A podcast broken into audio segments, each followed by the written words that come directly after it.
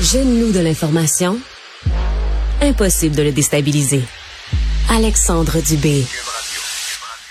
Dans le journal ce matin, on apprenait que la pénurie de personnel dans le réseau de la santé coûte très, très cher aux contribuables québécois. Donc, à vous et à moi, une facture pour embaucher des employés d'agences privées. OK? Et cette facture-là, eh ben, elle a plus que triplé en l'espace de trois ans. Écoutez bien ça. La facture s'élève à 875 millions de dollars selon des données du ministère de la Santé.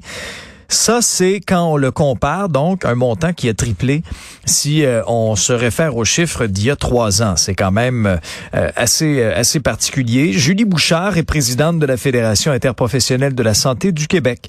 Elle est avec nous. Madame Bouchard, bonjour. Bonjour. Donc, quelle est votre réaction lorsque vous voyez l'ampleur de ces montants-là? Premièrement, c'est de la colère parce que ça fait tellement longtemps qu'on dénonce les montants exorbitants là, qui sont euh, donnés aux agences euh, privées de placement. Et deuxièmement, c'est décevant parce que c'est nous, l'ensemble des contribuables, qui payons pour euh, ces agences-là qui ne cessent de s'enrichir, soit dit en passant, pour le, travail effectué à la même hauteur, le même type d'emploi et tout, et qui ne sert que à affaiblir encore plus le réseau de la santé publique. Bon, expliquez-nous un peu, comparons là, le salaire, par exemple, une infirmière avec infirmière, comparons comme ça, là, une infirmière du public versus une infirmière du privé. Combien ça coûte?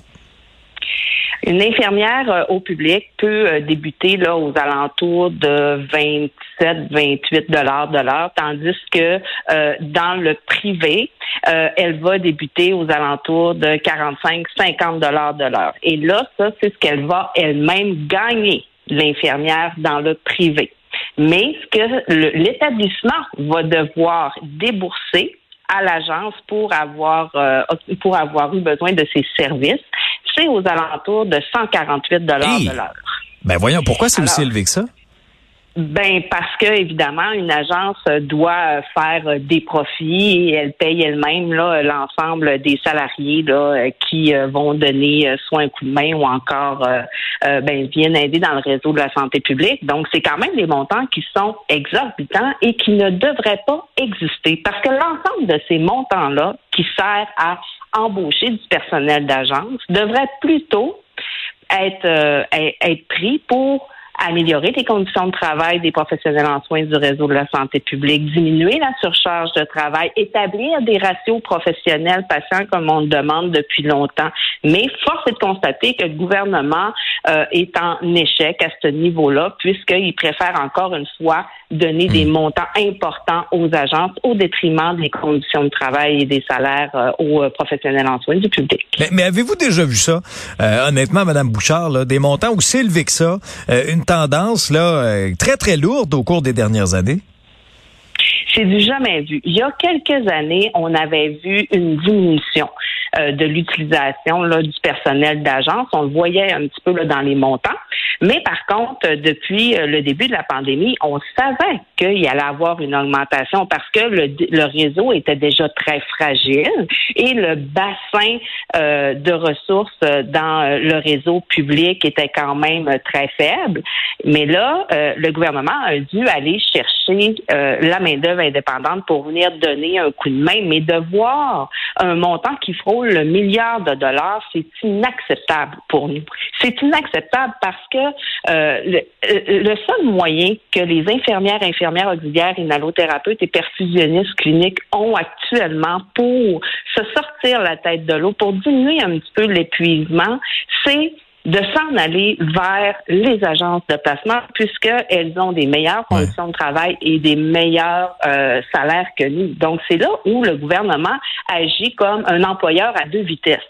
Ben, est-ce que ça devient pas un peu contre-productif? C'est-à-dire qu'on n'est pas capable de garder notre monde à l'emploi du réseau public et de l'autre côté, ben, on, est prêt à payer, là, puis vous avez donné un peu là, un, aperçu du montant, euh, beaucoup plus d'argent au réseau public, ultimement pour engager les infirmières qu'on n'a pas pu garder euh, dans le réseau public. Ben là, on les engage au privé, puis là, les agences se prennent une cote là-dessus. C'est un peu contre-productif, la façon de gérer notre réseau de la santé, puis depuis des années? Là?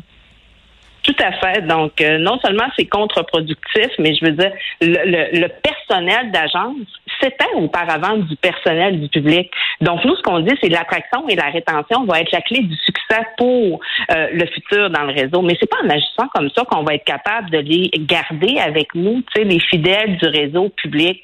Alors, actuellement, le gouvernement, qu'est-ce qu'il fait? Eh bien, il cède au chantage des agences qui font des petits moyens de pression euh, parce que, bon, il y avait eu un, encadrement qui avait été fait euh, avec certains arrêtés ministériels. Et là, il dit, bon, mais ben, c'est correct que je vais vous donner ce que vous voulez. Mais pendant ce temps-là, ce sont la détresse des professionnels en soins qui sont dans le réseau public qui demeurent et qu'on ne prend pas au sérieux. puis le gouvernement se dit euh, depuis quand même euh, plusieurs semaines, plusieurs mois, de vouloir être l'employeur de choix. Ben actuellement, c'est vraiment pas la manière dont il se comporte pour pouvoir devenir l'employeur de choix. L'employeur de choix, il, vous impose-tu encore du TSO, du temps supplémentaire obligatoire? Oh oui, ça, euh, le temps supplémentaire obligatoire est ah, toujours euh, omniprésent ben dans le réseau. La surcharge de travail aussi est toujours euh, est toujours là actuellement. Donc, c'est des choses qu'il faut prendre en compte, mais c'est surtout des choses qu'il faut attaquer rapidement parce que c'est pas vrai que une professionnelle en soins ou n'importe quel individu est capable de garder cette cadence-là aussi longtemps. Et pourtant, tout ce qu'elles veulent, c'est donner des soins sécuritaires et de qualité à la population en ayant des conditions de travail acceptables. C'est pas comme ça qu'on va y arriver en divisant en deux catégories. Ouais. Mais en même temps, Madame Bouchard, je me mets là, bon, dans les souliers, par exemple, d'un gestionnaire.